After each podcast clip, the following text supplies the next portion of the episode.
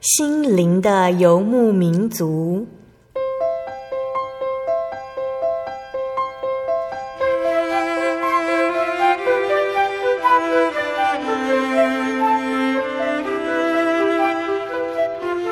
在这个谁都不管谁的后现代社会里，每个人的心灵都是游牧民族。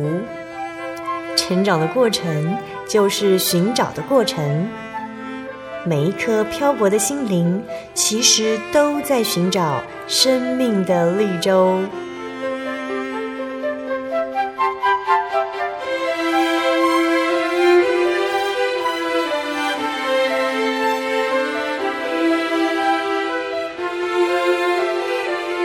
本节目由真耶稣教会台湾总会制作，欢迎收听。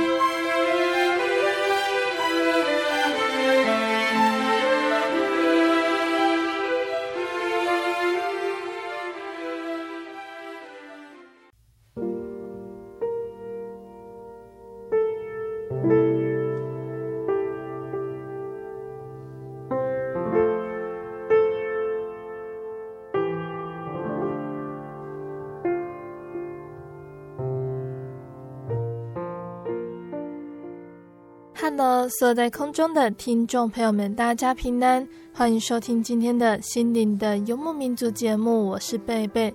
大家这个星期过得愉快吗？亲爱的听众朋友们，你是不是曾经呢？明明知道神要我们做什么，却做了相反的事呢？是不是曾经呢有这样子的经验？例如呢，妈妈她请我们要帮忙照顾刚出生的弟弟，我们却想和朋友出去玩；或者是我们养的小狗需要遛狗，碗盘需要洗，我们却忙着玩电脑呢？还是曾经在学校的时候看到同学被霸凌，我们不但没有帮助他，反而跟着欺负他呢？神他总是要我们成为刚强的基督徒。但是人有的时候很软弱，没有力量去做神要我们做的事，需要刚强却软弱无力的时候，就是神他用恩典成为我们助力的时候。当我们害羞不敢完成梦想的时候，神会给我们尝试的勇气。当我们为了该做的事情而挣扎，我们可以求神帮助。他会使我们内心刚强，帮我们做出正确的选择。神在生命所有地方都能够成为我们的力量，只要向他开口就好。很多听众朋友们和教会的弟兄姐妹有都很喜欢这一节经节，在哥林多后书十二章第九节说：“他对我说，我的恩典够你用的，因为我的能力是在人的软弱上显得完全。”所以我更喜欢夸自己的软弱，好叫基督的能力覆庇我。向神承认软弱不是羞耻的事，反而能够认清自己在信仰、在生命里拥有多少能力，更可以看到神的能力。他用他大能的手填满了所有不足的地方。那我们除了祷告、交托，也要感谢神的帮助哦。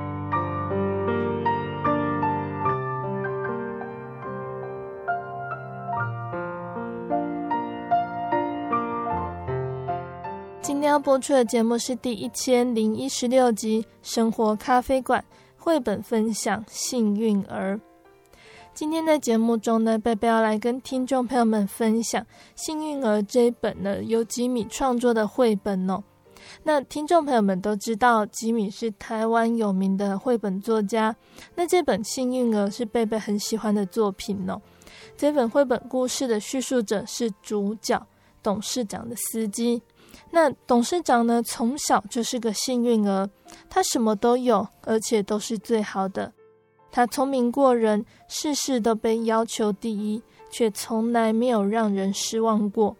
他又帅又能干，父母优雅开明，太太娴淑美丽，儿女乖巧可爱。许多人一辈子辛苦追寻的梦想哦，董事长都轻易拥有了。人人都喜欢董事长。他的一切让人既羡慕又嫉妒，但更让人受不了的是，有一天呢，他居然还得到了一个神奇的礼物。这份礼物是什么呢？这份礼物会让董事长的生活变成什么样子呢？在这里呢，贝贝要先跟听众朋友们分享一首诗歌。这首诗歌叫做《我是谁》。诗歌过后，贝贝就会来跟大家分享这本绘本故事哦。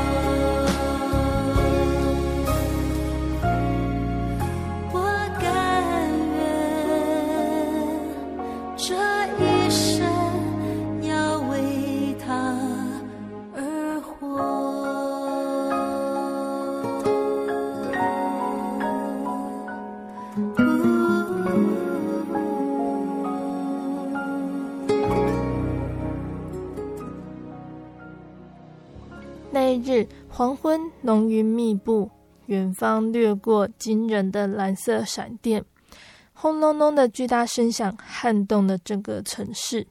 董事长的司机说：“我站在狂烈的风雨中，望着董事长的剪影渐渐消失在灰蒙蒙的天际，我不禁激动地流下泪来。”董事长他是谁呢？董事长他从小就是个幸运儿，他什么都有，而且全都是最好的。董事长聪明过人，事事要求第一，他从来没有让任何人失望过。董事长英俊能干。父母开明优雅，太太美丽贤淑，儿女乖巧可爱，许多人一辈子追寻的梦想，董事长全都轻易拥有。董事长的一切呢，都让人既羡慕又嫉妒。但是更让人受不了的是，有一天呢，董事长的背后居然长出了一对小小的翅膀，大家都感到不可思议哦，不敢相信这是真的。董事长实在太幸运了。董事长请顶尖的服装设计师为他裁剪合适的新衣裳，请一流的家具设计师为他量身打造特殊的家具。小小翅膀一天天的长大，常常自己拍着翅膀学飞，非常的可爱。那每回呢，有人经过董事长的身边时，都会忍不住对小翅膀说：“要加油哦。”但是董事长并不快乐。董事长的太太觉得翅膀老是拍个不停，常常吵得他睡不着觉，讨厌死了。董事长的儿子每天都一定要跳到他的背上，逼他表演飞天特技。董事长的女儿呢，总是要他装扮成仁慈的神，陪他一起演天使的故事。董事长的父母每天都被大家追问着，怎样才能生出这么优秀的小孩。董事长多年不见的亲戚朋友也纷纷出现了，家里连一刻也不得安宁。所有媒体相争报道，董事长的一举一动全都成为世界瞩目的焦点。每个人都抢着要和董事长合照，渴望索取他的签名。董事长总是和颜悦色地满足大家的要求，他从来没有让任何人失望过。小小翅膀一天天的长大。常常自己拍着翅膀学飞，好玩极了。大家都希望董事长能快点飞上天，常常忍不住替小翅膀打气，要加油哦。但是董事长并不快乐，不知道为什么，董事长的家人突然开始对羽毛严重的过敏。此后，董事长就只能委屈地窝在阁楼上的小仓库里，睡觉时一翻身就会压到翅膀。常常痛得醒过来，日日夜夜拍动的翅膀让董事长心情大乱，经常失控的乱发脾气。不知道为什么，董事长开始暴饮暴食，没几天他就吃成了一个大胖子，人也苍老了许多。到了董事长三十七岁生日那一天呢，儿子送给他一副眼罩，女儿送给他一顶可爱的安全帽。董事长感动得说不出话来，不知道为什么，董事长将他们戴上之后，就再也不肯脱下来了。小小翅膀一天天的长大，常常自己拍着翅膀学飞，有趣的很。大家全都迫不及待的想看董事长飞上天，常常兴奋地对翅膀说：“加油，加油，快飞，快飞！”但是董事长却显得忧心忡忡。在一个风和日丽的午后，翅膀突然开始奋力鼓动，冲向天际。董事长终于飞起来了，大家兴奋地高声呼喊，有人甚至感动地哭了。董事长真是太了不起了，他实现了人类的梦想，他从来也没有让任何人失望过。董事长在天空狂飞了一阵子，就猛然跌落到地上，大家才发现他竟然脸色苍白。全身颤抖，还发出一阵阵的哀鸣。那个时候，董事长才对我们透露，他有严重的惧高症和心脏病。董事长摔断的腿、扭伤的脖子，在医院里整整住了三个星期。不过，真正让董事长感到害怕的是，董事长的翅膀其实不肯听董事长的话。不管是董事长洗澡，董事长睡觉，吃饭、上厕所、遛狗、抱着邻居的小娃娃。当他开会的时候，翅膀全都是想飞就飞，完全不受控制。董事长从来没有这么无助过。我想不出来，这个世界还有谁能够真正的帮助他呢？而且呢，这个翅膀呢，它只停留在它喜欢的地方。每隔几天呢，就得请消防队把董事长从树上救下来。翅膀也从来不顾董事长的安危，常常害他被困在高压电线上，大喊救命。翅膀有的时候也会飞到动物园，大剌剌的停在犀牛背上，把大家给吓坏了。有一次，翅膀没头没脑的冲进冰冷的大海，董事长差点就淹死了。甚至有一次，翅膀撞破了教堂的玻璃，有人因而挂彩，甚至连董事长自己都受伤了。最可怕的是，有一次翅膀呢，居然停在飞机上赖着不肯走，差点酿成滔天巨祸。一直到强烈台风来袭的那一天呢，董事长居然失踪了一天一夜。直到第二天台风过后，才见到狼狈不堪的翅膀，拖着发高烧的董事长，跌跌撞撞地飞回家。在这之后呢，董事长上班的时候总是目光茫然地坐着发愣，没有人知道他心里到底在想什么。有一天呢，董事长决定与翅膀展开搏斗，他请人将翅膀紧紧捆住，但是翅膀拼命挣扎，一刻也不肯停止。董事长发狠，把自己绑在椅子上，翅膀奋力挣脱捆绑，一点也不愿妥协。董事长甚至忍痛将翅膀上的羽毛拔光，但没过几天，羽毛又全都长回来了。为了要让董事长呢能够专心上班，董事们他们决定为董事长打造安全的活动空间。董事们请人打造一个长长的笼子，建造在董事长必经的路上。笼子的空间只足够董事长走路通过。平常董事长上下班都有司机接送，但是现在董事长只能坐在车后的鸟笼里，靠着车拖着鸟笼回家。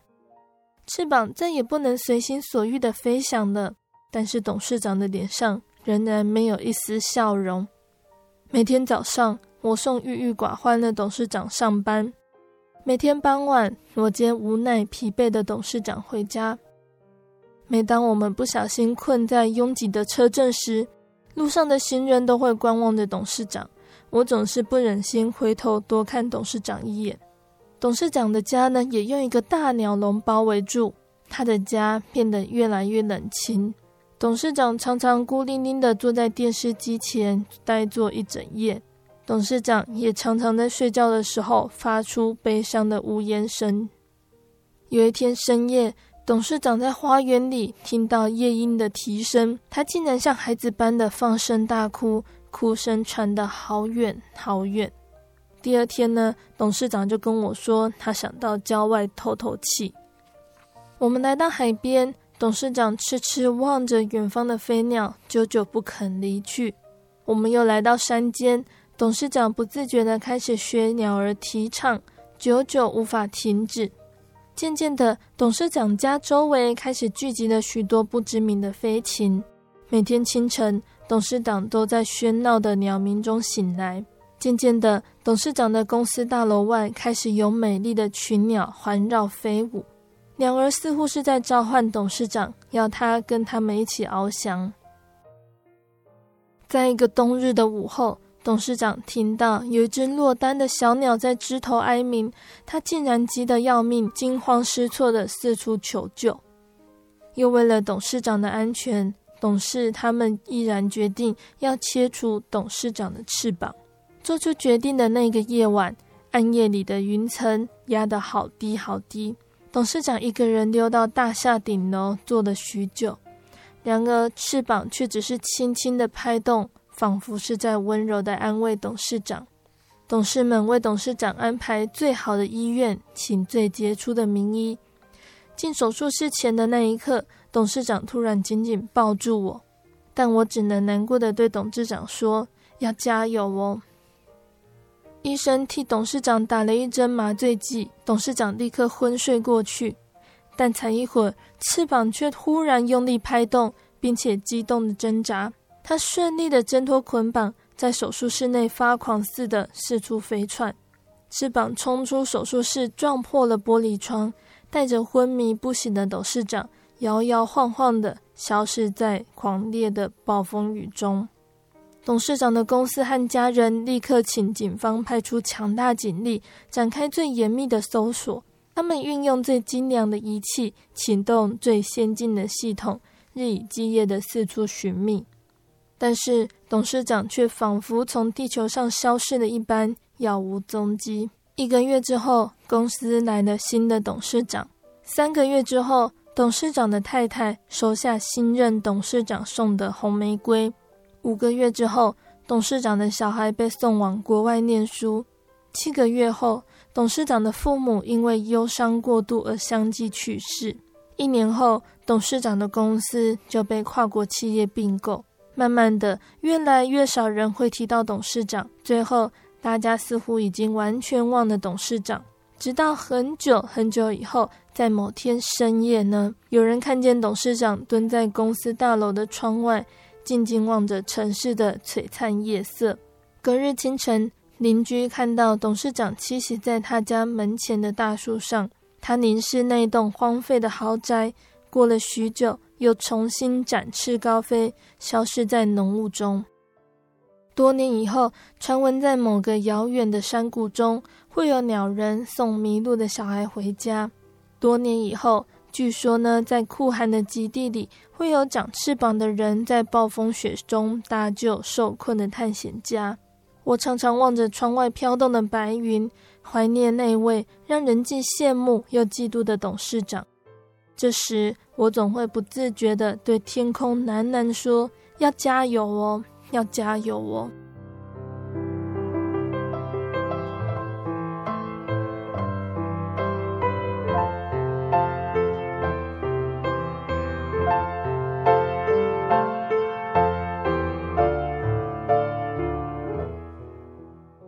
亲爱的听众朋友们，我们的绘本故事呢，就分享到这里喽。吉米的绘本故事，相信大家都很喜欢，觉得他的绘本颜色丰富，色彩鲜艳。但是吉米他曾经接受过专访哦，专访的名称很有趣，专访的标题说他在安慰自己，不小心安慰了别人。吉米的绘本一开始都是用来抒发自己的心情，反而因为大家的喜欢成为流行。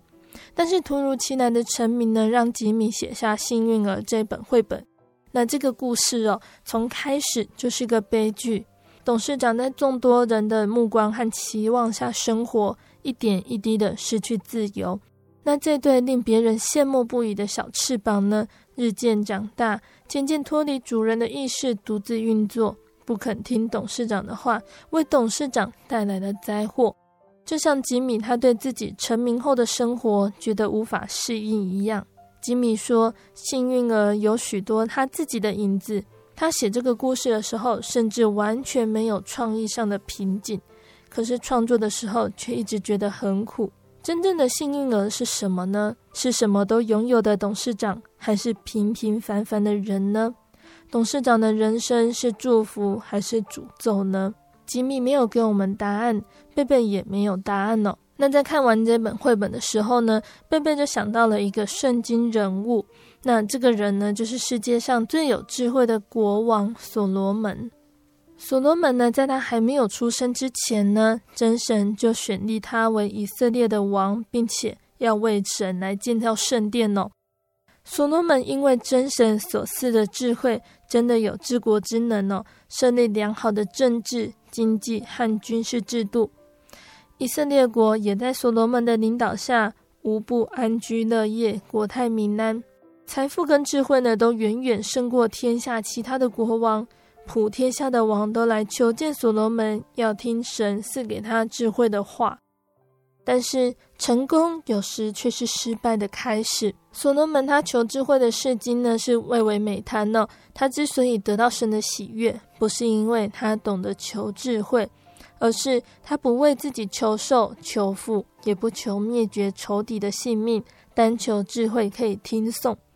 他不求自己的益处，单为国家人民祈求，把人民的福祉放在前面。那这种谦卑无私、爱民的心意得到了神的肯定。然而年老时候的所罗门他就变了哦，他变得专爱自己，放纵情欲，苦待人民。他为了保住王位，追杀一个有才干的年轻人耶罗波安。神赐的智慧并没有变质哦，改变的是所罗门的心。高处不胜寒。一个人的地位越高，恩赐越大，信心越好，越是没有人敢来指出他的错误，以致他看不到自身的疏失，容易一错再错。就算有人劝他呢，他也不一定会谦卑的接受。当我们为了教会、为了家庭向神祈求恩赐，这样的动机呢，通常都是无私并且纯正的。但是当恩赐求到之后呢，我们在掌声环绕之下，是否能够继续保有一颗谦卑的心，铭记当初为神大发热心的初衷呢？但借由这本绘本还有圣经人物的分享哦，愿主耶稣他让我们明白哦，我们要求神来帮助我们，在赐下恩赐的同时呢，也要赐给我们谦卑的心，让我们能够时时记得自己的软弱，还有神的大能，能够把荣耀都归给神。在圣经的箴言第四章二十三节说：“你要保守你心，胜过保守一切，因为一生的果效是由心发出的。人的一生不论如何，都比不上有神的带领来的平安稳妥。”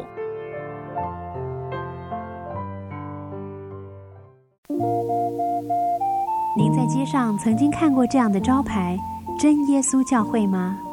也许您很想。但是却不好意思进来看看。其实我们真的非常欢迎您。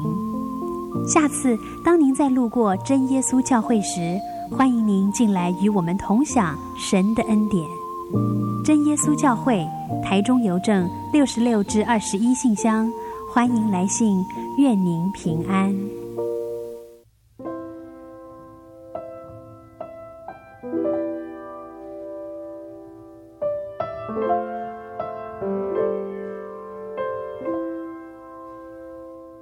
听众朋友们，欢迎回到我们的心灵的游牧民族，我是贝贝。今天播出的节目是第一千零一十六集《生活咖啡馆》绘本分享《幸运儿》。节目的上半段呢、贝贝跟听众朋友们分享的一本叫做《幸运儿》的绘本故事，借由这本绘本来和大家分享，人的一生不论处于什么样的境况，或者是逆境或顺境，如果有真神的带领。才有平安稳妥，并且有永生的盼望。在节目的下半段呢，贝贝还要继续来跟大家分享一个圣经故事哦。欢迎听众朋友们继续收听节目。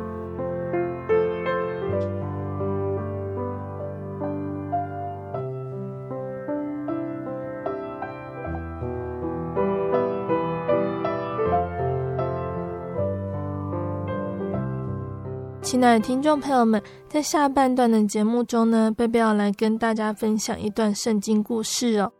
那从去年开始呢，我们花了好几个月来说到摩西带领以色列百姓离开埃及的故事，让大家都知道耶和华真神的名和荣耀是远远胜过了世上所有的神明。那在离开埃及之后呢，真神要将这些属于他的子民。磨练成神所要用的精兵，那这不是容易的事情呢。那以色列人他们在旷野里又行走了四十年，才走到了迦南地。在这四十年当中，他们会遇到什么样的事情呢？真神会怎么样让百姓真正认识这位真神呢？我们一起来聆听接下来的故事哦。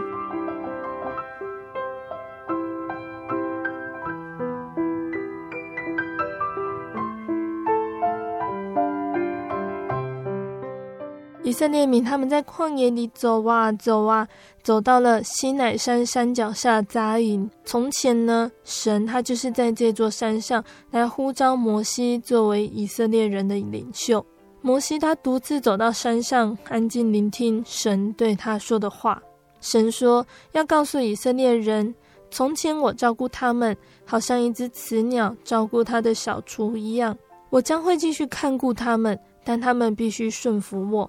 摩西啊，我要在他们所有人的面前对你说话，向他们显明你是我拣选的领袖。我要降临在这座山上，他们会听我的声音。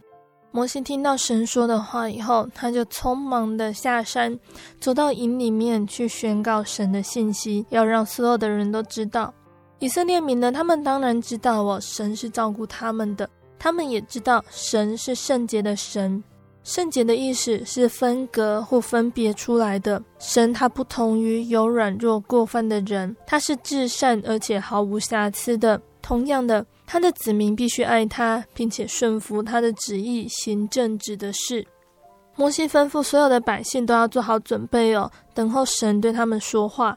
他们必须自洁，把所穿的衣服洗干净。只要让他们知道，在神面前，他们必须保持绝对的洁净。摩西他又在山脚下画一条界线，任何人甚至是动物都不能越过界线走进神的山。清早哦，摩西他就带领以色列百姓走到山脚，那山顶呢都是乌云笼罩着，百姓看见雷轰、闪电、角声，山上冒烟，就恐惧战惊。那些恐惧战惊的百姓恳求摩西说：“不要留我们在这里，神伟大而可畏。”我们实在不敢聆听他说话，你向我们传达神的话就好了。于是摩西他就上山去聆听神要对百姓宣告的话。那当摩西上山之后，神他到底要摩西去向百姓传达什么样的话呢？神在西乃山上呢，他就向摩西说话，他颁布了以色列人必须遵守的多条律法，因为是神创造的人。所以，他最能够知道什么会令人快乐。如果以色列人都能够遵守他的律法，他们必定会生活得很快乐。神向摩西颁布的律法呢，有些是对那个时代的人特别重要的，但大部分对于各个时代的人都是非常重要的。那这些律法中最著名的就是十诫，十诫中的前四条呢，是关于爱神还有顺服神的。后面六条呢，就是关于爱人的。神说不可拜别的神，这是第一条的诫命哦。在那个时代，各个地方的人呢，他们都是拜很多的神，就像埃及一样。那在今天的社会呢，我们除了很多的神明之外，还有其他像是爱慕金钱或者是名利，这些呢都会取代真神在我们心中的地位。那神他教导我们，唯有他是真神和创造主。只有他是值得我们去敬拜的。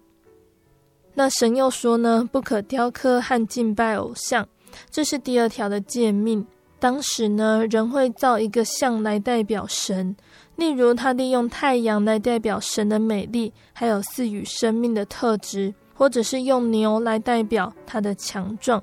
但是神知道，当人造了一个像之后，他很快就会只敬拜那个像。然后就会忘记他们当初所造的，或者是所想象出来的任何东西呢，其实都是比不上神的伟大。神又说，不可妄称神的名，这是第三条的诫命。神的名呢，是代表神他自己，任何人都不可以用神的名来咒诅别人，或者是奉神的名来做承诺，却又轻易的食言。人他必须尊重神的名，才可以说是尊重神哦。神再来又说，当守安息日，守为圣日，这是第四条的诫命。圣洁的意思呢，是分隔或者是分别出来的。第七日是安息日，必须分别出来敬拜、侍奉神，学习他的话语。那这一天呢，也是属于神的日子，大家可以在那一天好好的休息。那我们都知道，安息日就是星期六哦。到了圣经的新约的时候呢，主耶稣他把这几条诫命总挂在一条里面，就是要尽心爱主。我们顺服神，就是爱他的。那我们刚刚有说到哦，十诫中的前四条呢是关于爱神还有顺服神的，后面六条呢就是关于爱人的。爱别人的意思呢是说，我们想别人怎么样待我们，我们就应该怎么样待他们，不做伤害他们的事情。像是呢，神说要孝敬父母，这是第五条的诫命，因为家庭是神设立的，要让父母管教儿女。对神尽责呢，就包括孝敬和照顾父母。神又说不可杀人，这是第六条的诫命。杀人呢，不论是出于愤怒、怨恨、凶暴，或者是为了钱的缘故，这都是错的。那神又说不可奸淫，这是第七条诫命。神的旨意呢，是要丈夫和妻子在他们永生之年都只属于对方。奸淫呢，就是窃取别人的丈夫或妻子的。那神说这是错的。神又说不可以偷盗，这是第八条的诫命。任何人都没有权利来拿取别人的东西。再来呢，神又说不可做假见证，那这是第九条的诫命呢。任何人站在法庭上做见证的时候，都不可以虚假撒谎，在别人背后散播谣言或者是诽谤别人，这都是不对的。那最后一个神说不可以贪婪，这是第十条的诫命。贪婪的意思呢，是渴望一些属于别人的东西，甚至是嫉妒别人。一个人或许会看着别人的房屋、女子或漂亮的妻子，心里想着这些比他自己所拥有的好多了。神说他断不能嫉妒。或者是想据为己有。当神颁布了这十条诫命之后，他要把这两块刻有十诫的石板交给他，这样百姓就会知道这些是神的律法。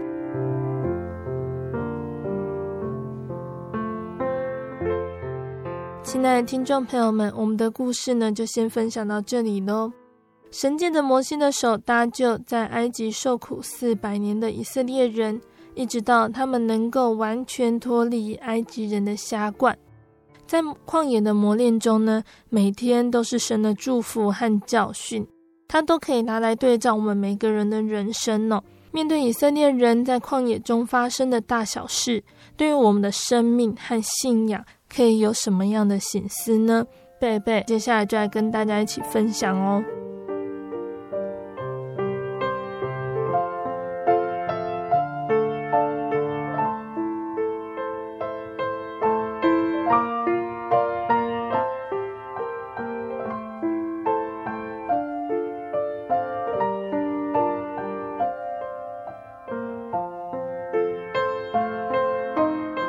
圣经的出埃及记十九章第四节这里说：“我向埃及人所行的事，你们都看见了，且看见我如鹰将你们背在翅膀上带来归我。”老鹰它在训练它的幼鹰呢，它会将幼鹰推出巢外，让它掉下山谷。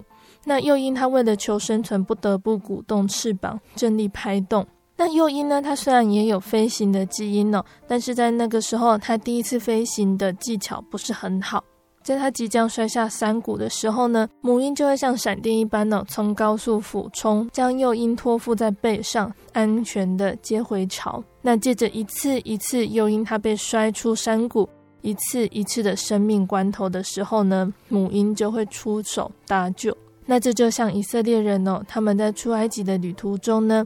他们呼求神的拯救，却又顽固的抱怨神的带领，只求安逸的吃喝玩乐，却不愿意倾心的信靠神。然而，神的保守拯救，并不是意味着神只是希望他的儿女在朝中安逸而已。神更希望他的儿女们能够刚强喜乐，在逆境在顺境中都能够自在的飞翔。我们跟神的信仰关系呢，如果只建立在吃喝无虞的基础上哦，其实是薄弱的。我们之前有说到哦，以色列民他们每天都有玛哪可以供应，但是这并没有训练出以色列民的信心。只有在面对刀光剑影的征战的时候，才是他们信仰的高峰。那神爱我们，所以神他会操练我们。当我们摔落山谷的时候，请记得呢，我们要全力的鼓动翅膀。即使我们飞行的不好，但是神他会将我们背在翅膀上。总有一天，我们也要在信仰的开阔领空上翱翔，来御风而行。那今天分享的圣经故事哦，其实故事情节没有很多。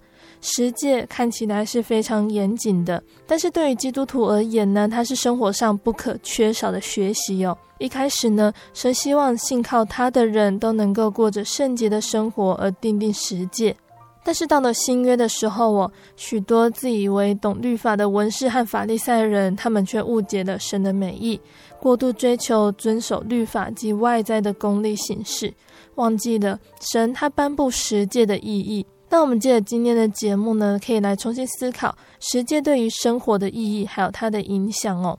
那曾经听过这样的一则见证，有一位信徒呢，他在大学毕业之后呢，他向神祷告，他希望可以找到一份合适的工作，于是他进入了会计事务所当审计员，集合各个公司的财务报表。而这份工作的特性呢，它是需要常常加班的，不但平常没有办法参加晚间聚会，甚至连安息日都要在工作和教会间拔河。即使他想要好好守安息日，还是要听从上司的安排，在安息日到公司来加班。于是，在这样的生活下呢，他选择离开这份跟安息日拔河的工作。那找第二份工作的时候呢，他就向神祷告哦，他希望可以找到好好守安息日的工作。那神也答应他的要求哦，他第二份工作，他确实能够好好的守安息日，但是工作内容呢，却跟自己的理想差距越来越远，没有挑战性，也没有成就感。那甚至公司呢，会常常按照节日来举行拜拜，整间公司都弥漫着拜拜的烧金纸还有烧香的味道，让他觉得非常的不舒服。于是他再次向神祷告，祈求神可以赐给他一个可以守安息日，又能够让人感到舒适的工作环境，神同样应允了他的祷告。那奇妙的事发生了，神让他在第三间公司遇到同样是真耶稣教会的信徒，他们在工作上不但可以互相帮助，在信仰上也可以常常分享。那对他来说呢，聚会和守安息日是很重要的事。在忙碌的生活中，静下心来到教会，充实属灵的生命，跟弟兄姐妹互相关心，是多么美好的团契生活。那从这个见证呢，我们可以看到神的作为，虽然不是大风大浪的见证，但是可以让人感受到平时的美好。我们要遵守的呢，其实不单单只是十诫这规条而已，而是要思考神的话，让神能够真正的进到我们的生命中。带领我们的脚步，奔跑人生及通往天国的道路。神的道路是何等的善，何等的美，遵守的人必有福。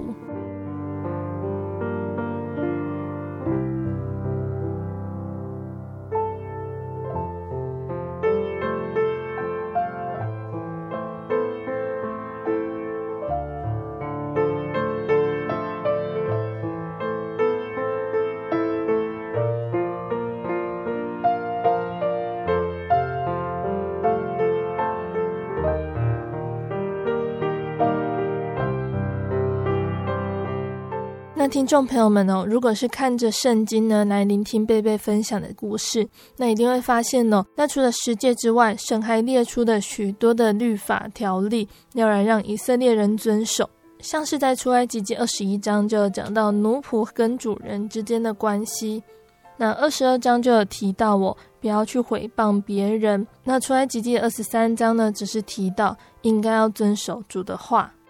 出埃及记二十一章第五节到第六节说：倘若奴仆明说，我爱我的主人和我的妻子儿女，不愿意自由出去，他的主人就要带他到审判官那里，又要带他到门前，靠近门框，用锥子穿他的耳朵，他就永远服侍主人。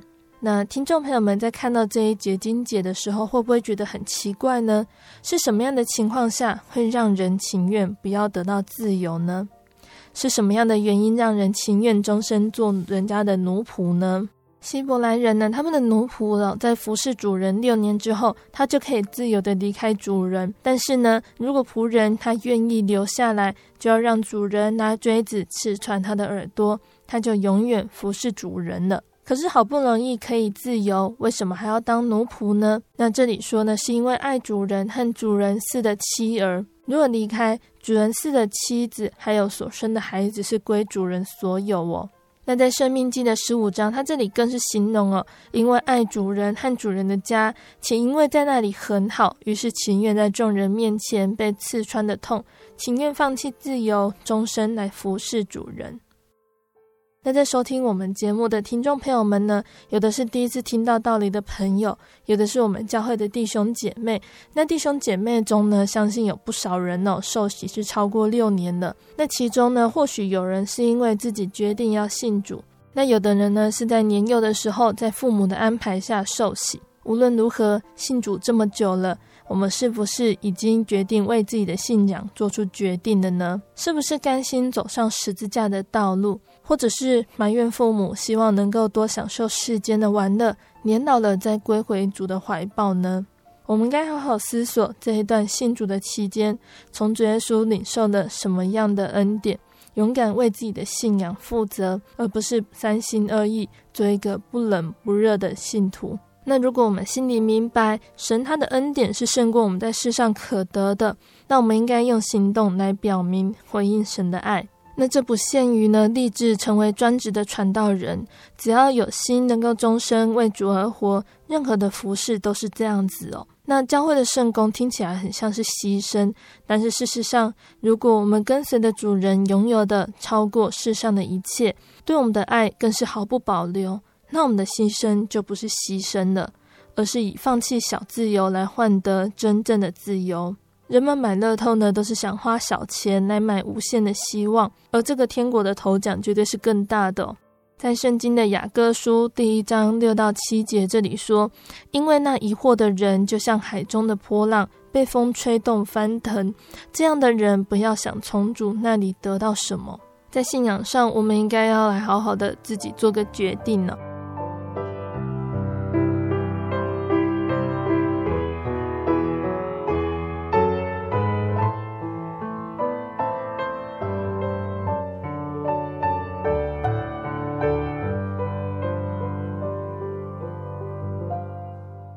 刚刚我们有说到，我出埃及记二十三章是说到当遵守主的话，圣经上的话，我们是不是都遵守了呢？圣经上的诫命，我们有没有去犯呢？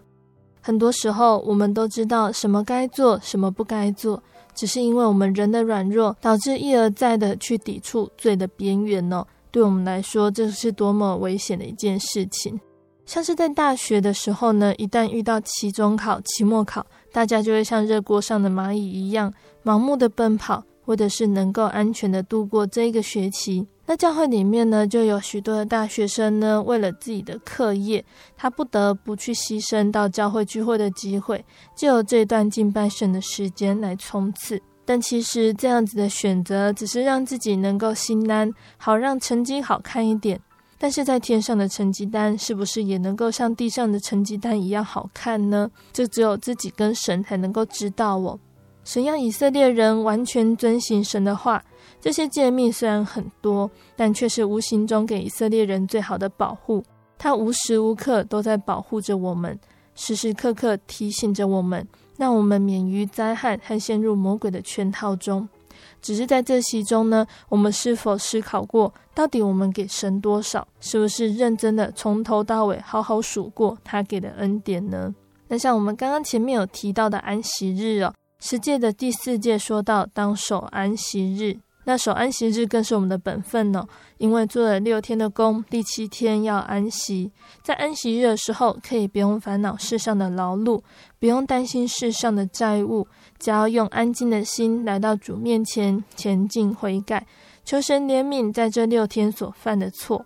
然而，因为我们的软弱，总是不能好好的在神面前静下心，只想着世上的利益。面对这样子的我们。耶稣呢，他想必是流着眼泪，紧紧牵住我们的手，不让我们永远的迷失。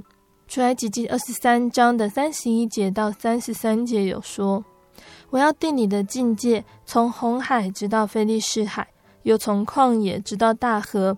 我要将那地的居民交在你手中，你要将他们从你面前撵出去，不可和他们并他们的神立约。”他们不可住在你的地上，恐怕他们使你得罪我。你若侍奉他们的神，这必成为你的网罗。神他叮咛着，再三叮咛着，不要我们去侍奉别神，不要和他们立约。但是在现今的世代呢，却反复着这些错误。随着不信神的人呢，追求世上的物质和成就，这样子的劳碌，是不是真的值得我们去牺牲呢？我们应该不要忘记，当积天上的财宝，地上的财宝不论积的再多，最终还是带不走。遵神的旨意而行，相信神必定会给予更多的祝福，让我们平安又幸福。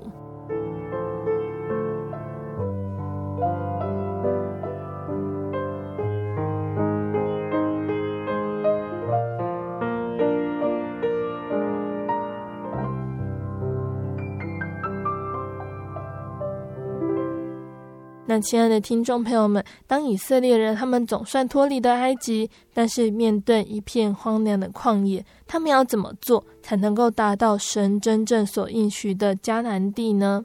旷野的日子也是他们开始真正认识耶和华真神的时候。神他会如何带领？如何借着摩西的口，将这批人数众多、信心还是很软弱的子民训练成属神的子民呢？像是我们今天分享的十诫跟诫命，以色列百姓他们是不是真的能够好好的遵守呢？下个月我们再继续来跟听众朋友们分享哦。在节目的最后，贝贝要再来跟听众朋友们分享一首诗歌，这首诗歌可以帮助我们一起来复习十诫哦。那这首诗歌的名字叫做《除了神不可有别神》。